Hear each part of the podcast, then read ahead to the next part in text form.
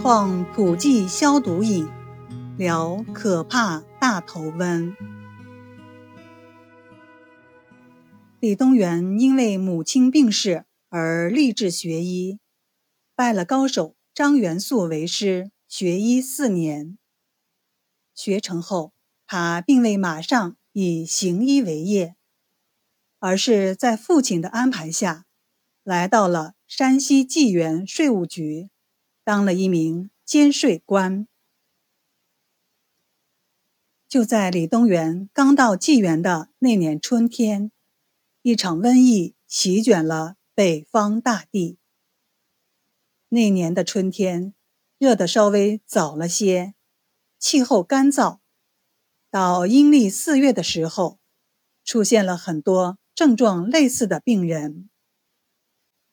这些人最初的感觉跟普通的感冒有点类似，感觉身上发冷，浑身没有力气。但是很快，情形就和普通的感冒不同了。这些人的头面开始肿大。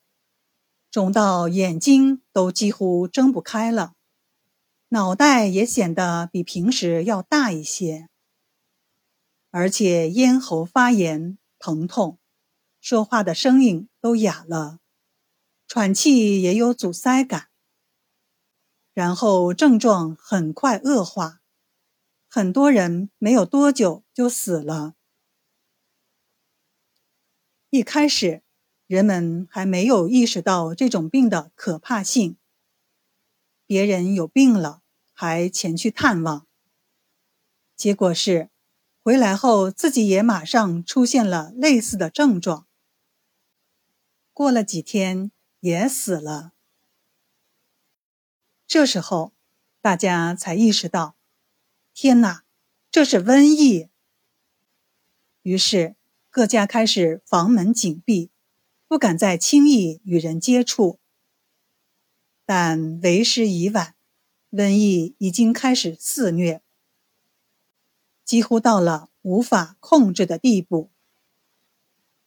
大家为这种瘟疫起了个形象的名字——大头瘟。李东垣看着瘟疫肆虐，也万分着急。他把自己关在房间里。苦思苦想两天不出门，最痛苦的时候是第二天夜里，他无法入睡，他的思绪乱到了极点，几近崩溃。痛苦中，他想起了他的老师张元素。老师说过，要以自然之理参悟人生之理。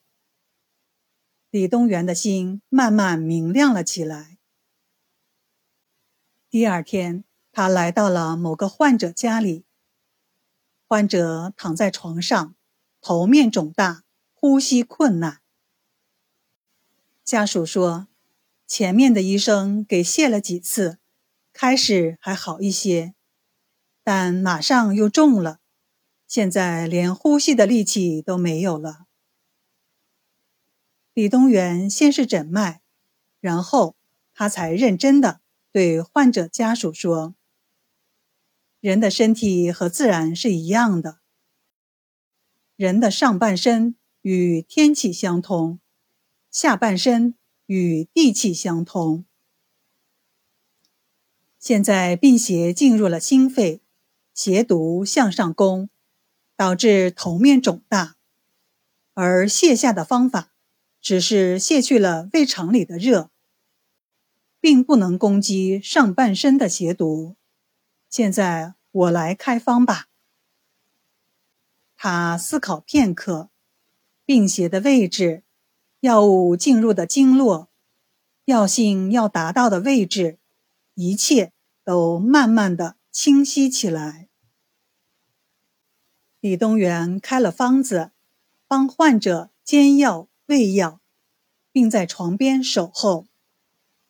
到了下半夜，患者的症状明显好转，并能说话了，说饿了要喝粥，大家都喜出望外。